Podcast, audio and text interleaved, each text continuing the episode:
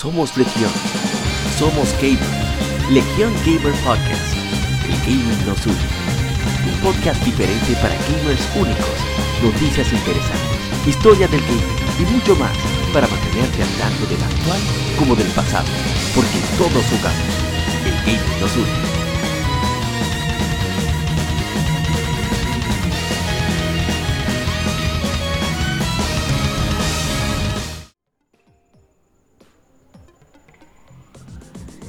¿Qué tal colegas gamers? Somos Legión, somos gamers, Legión Gamer Podcast, el gaming nos une. Soy Apa y estamos aquí de vuelta con un episodio más. Esta vez el episodio número 109 de Legión Gamer Podcast, donde hablaremos pues, de actualidad de gaming, un poco de juegos clásicos, un lado B, así como de un tema de la semana en particular.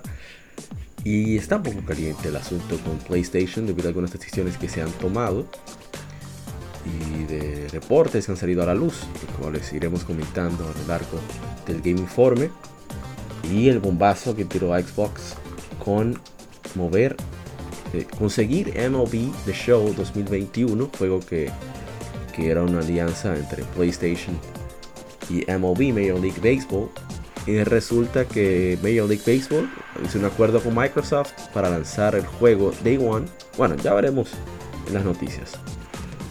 Y en el inicio de la semana vamos a hablar un poco de lo que hemos jugado y demás. Así que gracias por acompañarnos. Un saludo especial a, a Payadia de, de arquitectura. Ay, arquitectura iba a decir igual que Mr. Trumpetman.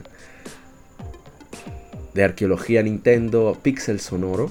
Pixel Sonoro que es un podcast increíble a nivel técnico, muchos elementos a nivel técnico de teoría musical y explicación de, de los motivos, así como de armonía de la banda sonora de los videojuegos.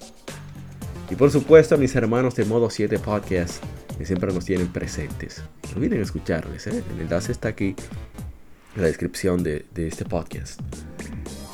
Sin más ni menos, vayamos al vicio de la semana. Vicio semanal. Comentamos los títulos y demos que jugamos recientemente.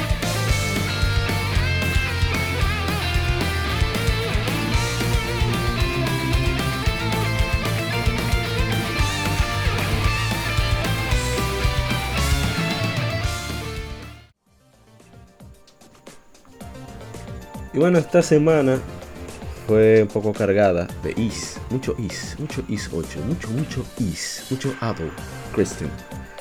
Porque estamos detrás del platino de la versión de PlayStation Vita, cosa que nos falta ya por, para dar por terminado ese ciclo que tenía pendiente desde su lanzamiento, pero que por cuestiones del destino, gracias a PlayStation Gamers Club y a NISA, tuvimos la oportunidad de jugar Is 8 de PlayStation 4 primero, la cual también platinamos como buen Is. Así que ese ha sido básicamente lo, que más hemos jugado. No obstante, tuvimos varios streams en nuestro canal de YouTube. Sleeping, jugamos mucho Sleeping Dogs, jugamos Castlevania Symphony of the Night, un poco de Crash Team Racing, eh, en fin, eh, Warriors 3 Ultimates. Por cuestiones de Game Kirby Superstars, Pokémon Colosseum, The Legend of Zelda The Wind Waker. También conmemoramos el aniversario del PSP jugando Patapon y, A7. ¿Qué más? Eh, bueno, básicamente mucho Is, mucho Is. Ragnarok Odyssey, Pokiden Kiyomi. También jugamos ese. También un poco de Super Mario Galaxy 2 por cuestión de no sé, de nostalgia. Bueno, no fue nostalgia porque yo no, yo no jugué antes de las infemérides del año pasado Super Mario Galaxy 2. Pero aproveché y me quedé con el gustico. Acostumbrado un poco al control, debido a que eso de estar moviendo la muñeca no, no me acostumbro todavía, tengo problemas en la muñeca derecha. ¿Y qué más? Un poco de Golden Sun The Lost Age, por la Gaming Site, que tendremos más adelante. Bueno, vamos a citar, dicho, porque ya hicimos un Gaming Site propicio de de, de Camelot Software Planning. Nos faltó conmemorar a Atlus. Vamos a ver cómo remediamos eso este fin de que nos da tiempo. Pero estamos centrados en sacar el platino de Is 8. Creo que es un juego que merece que lo haga dos veces. De los pocos que lo merece, en mi opinión. Así que va a ser bastante interesante. Ay, de Xenoblade Chronicles, que hablaremos un poco más en Efemérides. Así que ha sido bastante cargado. Así que déjenos en los comentarios lado A si les interesa, ya sea en YouTube, en iBooks o en la página de Facebook, donde usted quiera, en Twitter. ¿Qué has jugado esta semana? Eh? Así que vamos de inmediato al Game Informe. Seguimos con la música de Super Mario Bros. Underground Theme de Super Smash Bros. Brawl.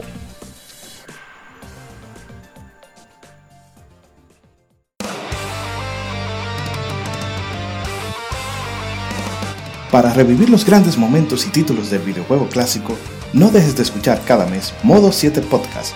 Ven y recuerda con nosotros entre análisis retro, datos y anécdotas la época dorada del videojuego. Sin micropagos ni pases de temporada, solo puro amor por el pixel y el polígono. Modo 7 Podcast, la retroaventura comienza ya.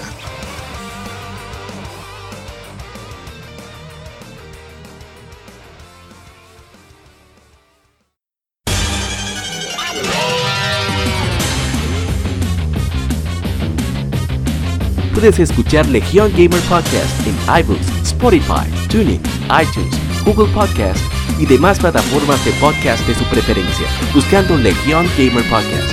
Recuerda seguirnos en las redes sociales como arroba Legion Gamer RD. Visita nuestra página de Facebook para que seas parte de nuestros streams de las Gamefemérides, donde recordamos y jugamos algunos juegos de su aniversario.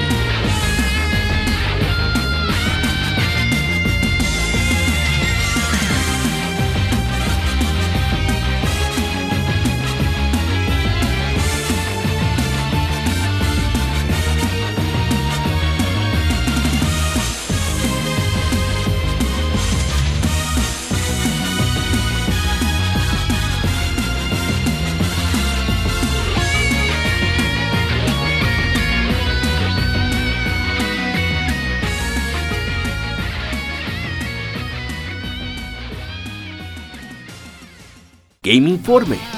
Las noticias de la semana debatidas y comentadas.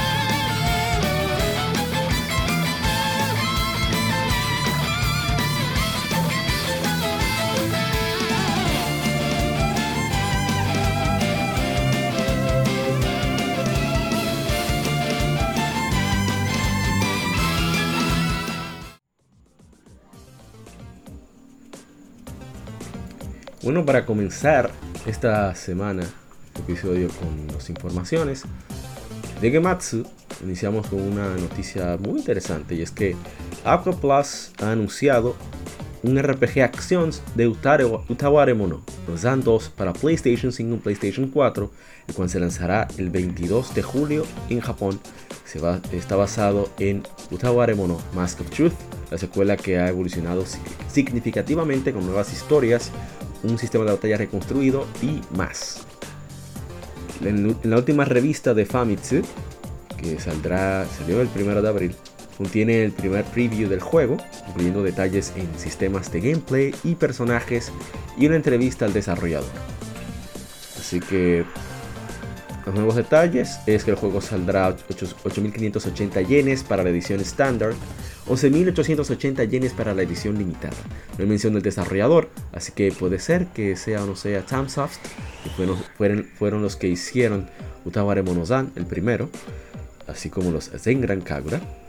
Hablaron de los actores de voz, nuevos escenarios, un board de, habilidades, la tabla de habilidades, eh, sobre los ataques conectados, eh, cooperativo online y muchos elementos más que mencionan sobre, también sobre la versión de, PlayStation 5 que está muy contento con, el ambiente de desarrollo el ambiente de, desarrollo que tiene PlayStation 5 y lo poderosa que es el aparato eh, ¿qué más? Eh, usando una presentación en 3D para, para producir una historia animada y bueno vamos entonces a ver ¿Cómo nos va con eso? Me parece muy interesante que este juego haya tomado PlayStation como prioridad. Parece que les, les, ha interesado mucho la recepción de estos juegos en, PlayStation en, aguas internacionales. Me parece porque es muy extraño que no incluyan a Nintendo Switch.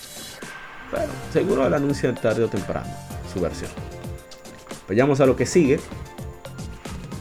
Y son terribles noticias para nosotros los amantes de Japan Studio. Como sabemos que es un estudio que ha sufrido de, bueno, entre comillas, despidos masivos aunque no son despidos que realmente simplemente no se, son despidos en sí, sino una, no una renovación de contrato. Para nosotros es lo mismo, pero a nivel empresarial se ve de forma diferente. Bueno. Shunsuke Saito, que es el diseñador de personajes y animador de Gravity Rush y Gravity Rush 2, así como director de arte para Gravity Rush 2, ha dejado Sonic Interactive Entertainment Japan Studio. Ellos confirmaron en febrero que se están reorganizando en, algo nuevo, centrándose en Team Asobi, que es el equipo creativo detrás de Astro's Playroom. Varios desarrolladores notables han dejado, destacados han dejado el estudio ya, incluyen a Masami Yamamoto, Masaki Yamagiwa, Teroyuki Toriyama, Koichiro Toyama, el de Siren y, Silent Hill, creador de Gravity Rush, Kazu Nobusato y Junya Okura, entre otros. Kentaro Motomura, quien ha trabajado en varios títulos de Dark Cloud, desde Dark Cloud a Wild Arms, Soul Sacrifice, uno de mis juegos favoritos, Bloodborne y Everybody's Cove, también ha dejado Sony Interactive Entertainment Japan Studio. Anunció el dice Motomura que planea continuar haciendo juegos más adelante. Ojalá que sí, que, tenga suerte a nivel comercial, como están las cosas en Japón, que consiga por lo menos una editora internacional para que sus juegos no se queden estancados allá. Continuando con las buenas noticias de PlayStation, otro que también se fue de Japan Studio es el director del remake de Demon's Souls, así como de Puppeteer, juegazo Puppeteer. Eh, se trata de Gavin o Gavin Moore, que ha dejado Sonic Entertainment Japan Studio, como dijimos. Después de 24 años en Sony, 18 de estos en Japón, ayer fue mi último día en Japan Studio, dijo Moore en un tweet. Se extrañaré, eh, extrañaré el gran espíritu creativo y la camaradería del estudio, que, era, que fue una gran parte de mi vida. Es momento de buscar nuevas y más emocionantes oportunidades. Después de ese tweet, los, los jefes de, PlayStation y ex jefe de, bueno, jefe de los indies de PlayStation, así como del presidente de, de ex presidente de Sony Interactive Entertainment Worldwide Studios, Shuhei Yoshida, deseó a Moore lo mejor. Cito su tweet. Gracias por todo tu trabajo y dedicación por todos estos años, Gavin, dijo Yoshida. Esperando escuchar de ti tu siguiente aventura pronto. Ojalá que Yoshida le dé una mano para publicar los juegos. Varios otros desarrolladores destacados, como ya dijimos, han anunciado que han dejado el Japan Studio por la reorganización centrados en Astro's Playroom, equipo creativo Team Asobi. Vamos a ver qué va a pasar con Team y ojalá y nos sorprendan. Me parece que el estudio está lleno de talento. Que no vamos a ver eh, grandes, juegos de grandes presupuestos de Japón debido a la manera en que Japón ha respondido. El mercado japonés, digo, con los juegos incluso de buen presupuesto en Japón. El caso de Bloodborne, que no vendió tanto, etcétera, etcétera. Así que entiendo a nivel de negocios por qué ha sucedido esto. Aunque como gamer no deja de doler cuando un gran equipo creativo, grandes personalidades de, desarrollo de videojuegos, sobre todo en Japón, eh, tienen que dejar su, casa matriz para buscar nuevas aventuras. Ojalá Xbox, eh, PlayStation está en una situación similar a la de PlayStation 3, se siente sin competencia, se siente sin amenaza. Y eso hace que tomen ciertas decisiones producto de esa soberbia eh, o los grandes éxitos de manera consecutiva que están teniendo y a largo plazo vemos la gran diferencia que hubo con ese PlayStation de, la época del primer PlayStation, que se mantuvo poco en la época del PlayStation 2. Pero en el PlayStation 3 vimos dos Sony. Vimos al Sony arrogante de finales de PlayStation 2. Y el, Sony arrogante de mitad de PlayStation. El Sony, perdón, eh, no quiero decir humilde, ninguna empresa es humilde.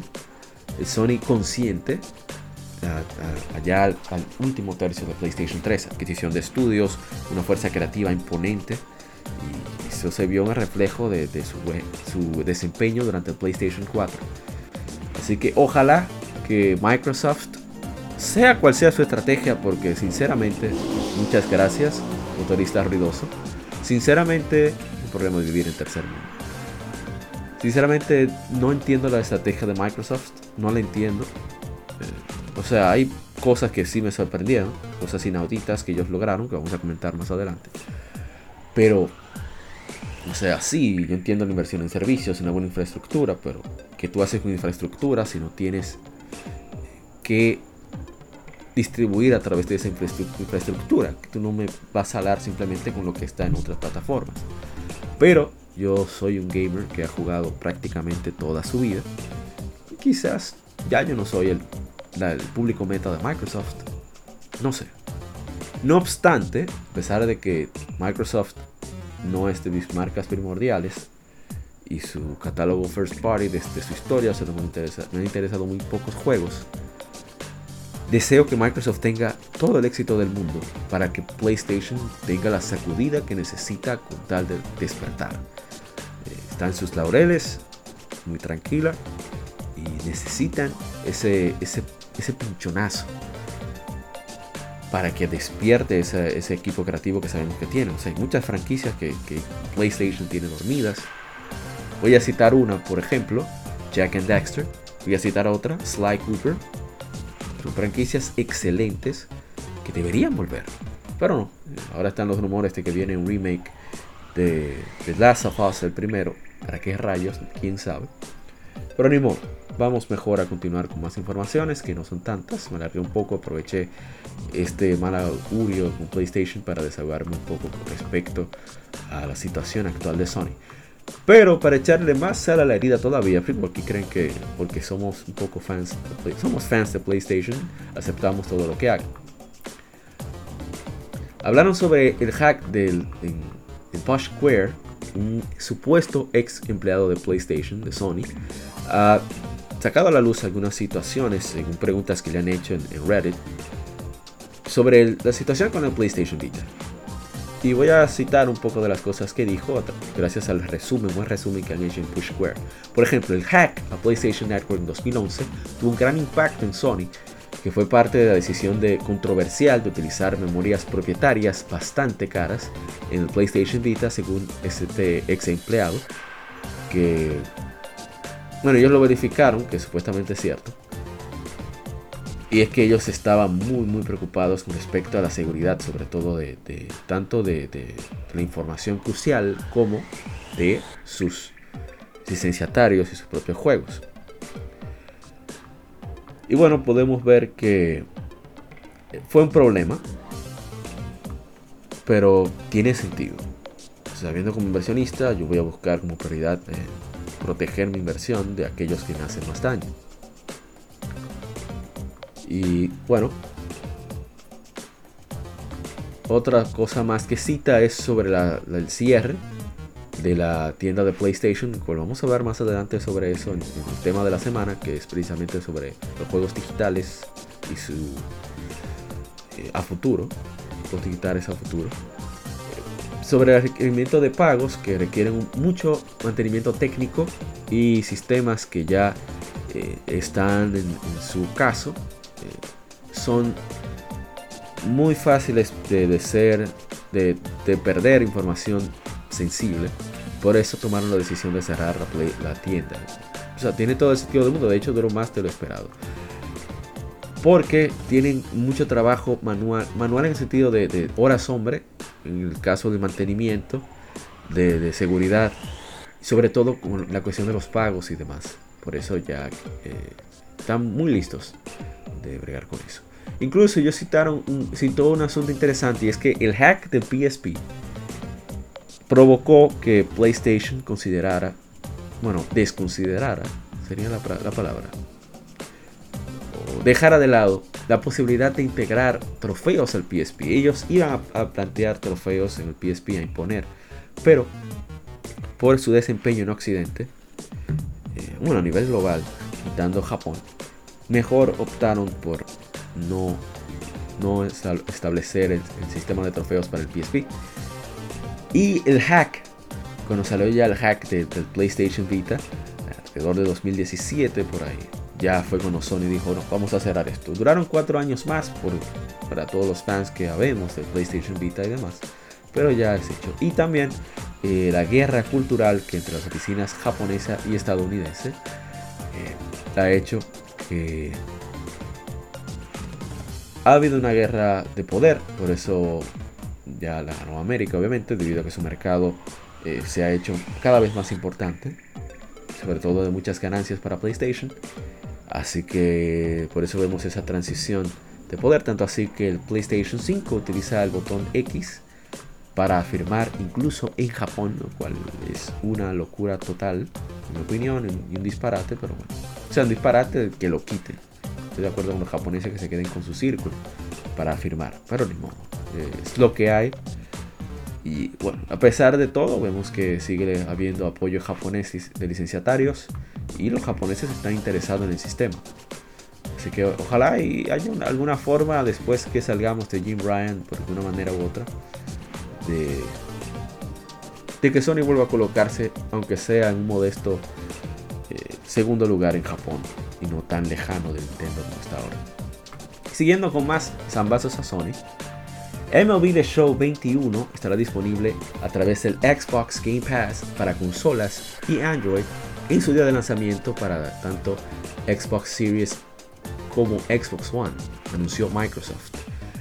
Esta franquicia anual de, juegos de béisbol, desarrollado por Sony Interactive Entertainment San Diego Studio, mientras que la versión de PlayStation 5 y PlayStation 4, las versiones, perdón, serán publicadas por Sony Interactive Entertainment y por Sony.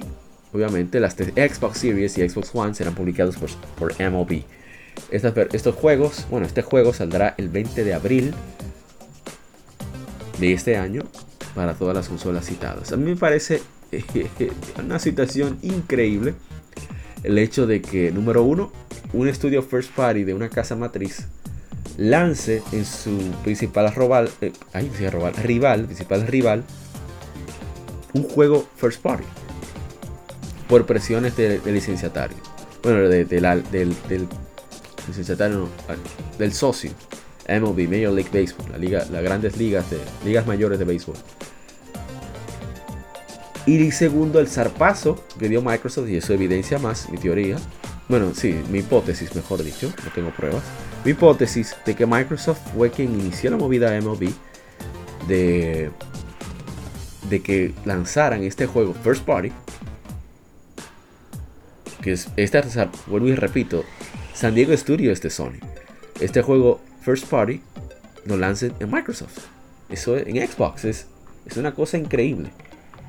Y segundo, también que lo lancen en el Game Pass. En el Game Pass. Que sea por un año, la franquicia dura un año. O seis meses, no sé cuánto vaya a durar en Game Pass. Es increíble. Así que puede ser que Sony sienta la presión de lanzar algo similar a Game Pass.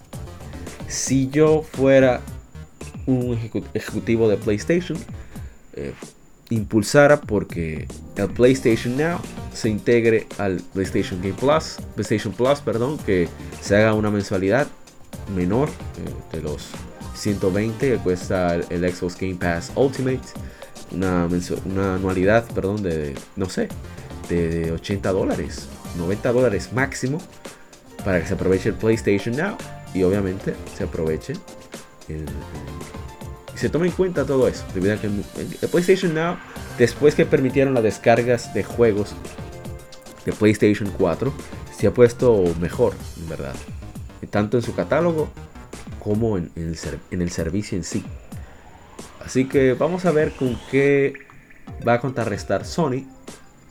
Ojalá y y vamos a ver qué sucederá con MLB The Show a partir del 2022. Yo creo que esto está muy buena la cosa. La presión que estaba metiendo Microsoft va muy bien. Esta es una franquicia que era muy querida por fans en general del béisbol y sobre todo por fans de PlayStation, en la parte de la identidad de PlayStation.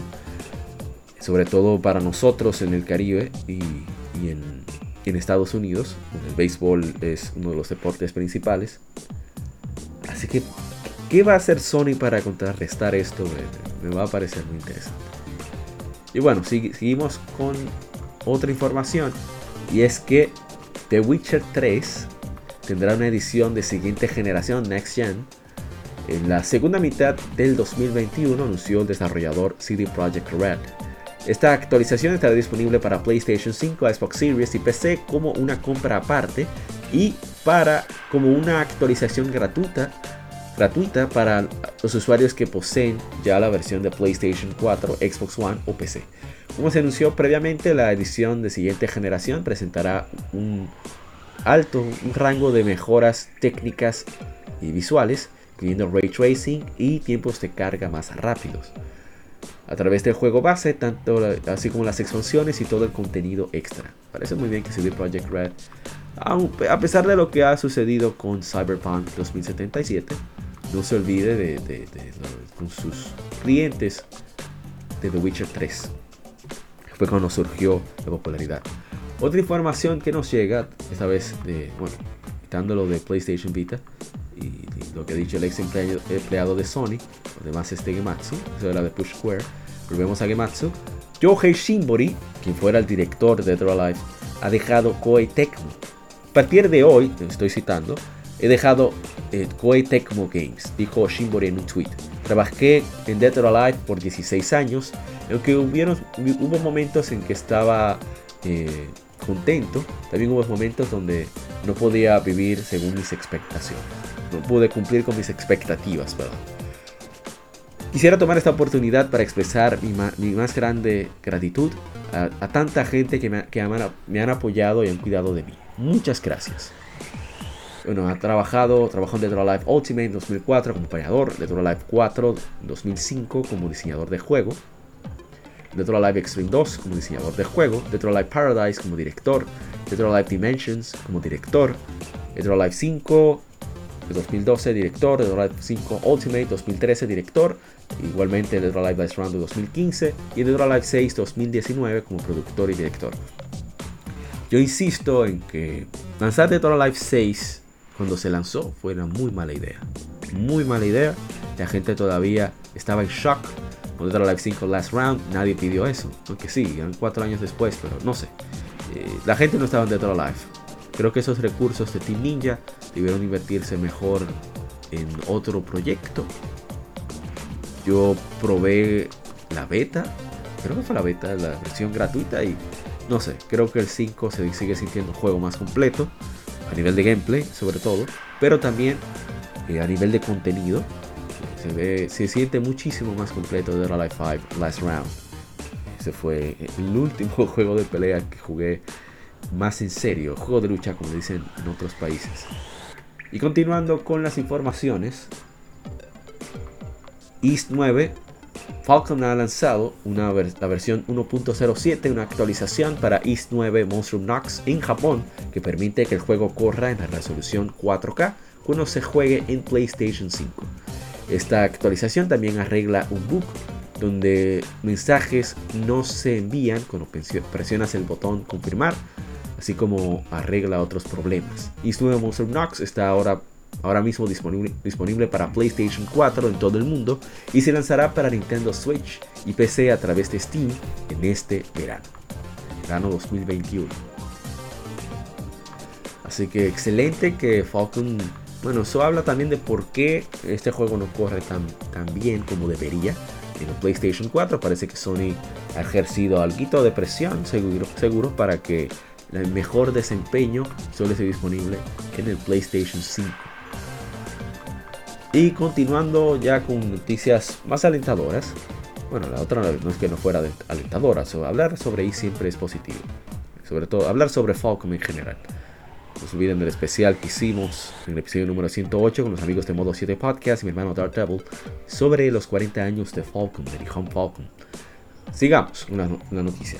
Editora y desarrollador Dotemu, desarrolladores Lizard Cube y Car Crush Games, han anunciado Streets of Rage 4, contenido descargable de pago Mr. X, que agregará tres nuevos personajes jugables y un juego y un, modo de juego especial Survival, cuando se lance más adelante en 2021. También habrá una actualización gratuita que se lanzará junto con este contenido descargable que añadirá cosas. El juego ha pasado los 2.5 millones de descargas todas a través de todas las plataformas. Tres Nightmare que habla eh, tres, los tres peleadores mientras unen fuerzas con los héroes de, Street, of, Rage 4 Estela Aguirre uno de los de los tres ah ok apareciendo en el juego como un estilo eh, poderosos ataques y patadas de Estelle Estela Aguirre y harán en serio daño a cualquiera suficientemente estúpido para meterse en su camino. Mr. X Nightmare también incluye un único modo de supervivencia donde los jugadores que retarán a elevar se retarán a elevar y probar sus verdaderas capacidades a través de pruebas especiales de habilidad. Más detalles en el diseño de este modo de gameplay serán, compartidas pronto. Sobre eh, la actualización gratuita, eh, será un, reto brutal para Streets of Rage 4, los jugadores más formidables, a través de la nueva dificultad New Mania Plus. También un sistema de entrenamiento profundo llegará para ayudar a los brawlers a perfeccionar sus estrategias y sus combos limpia callejones, así como una, opción de, fresca de, paleta de colores para mantener a los peladores más peligrosos de Widow City que se vean bien. Streets of Rage 4 está disponible ahora para PlayStation 4, Xbox One, Nintendo Switch y PC a través de Steam. Está genial eso. ¿eh?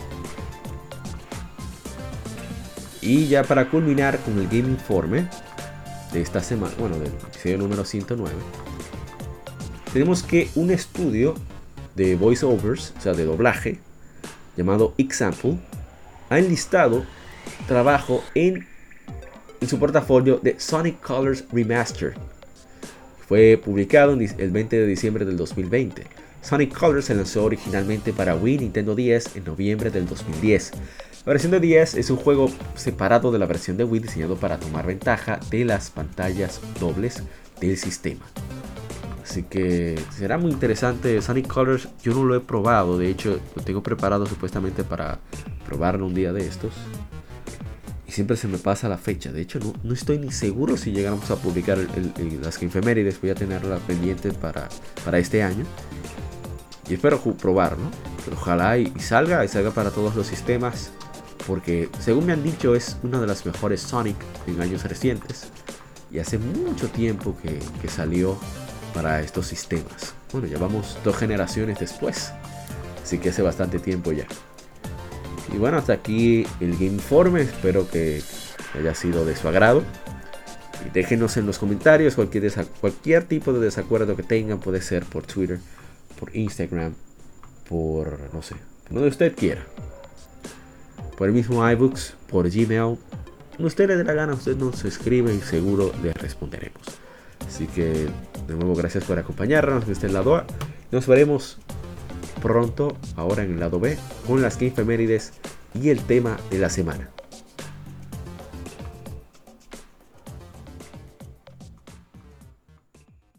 Acabas de escuchar el lado A. Continúa este episodio en el lado B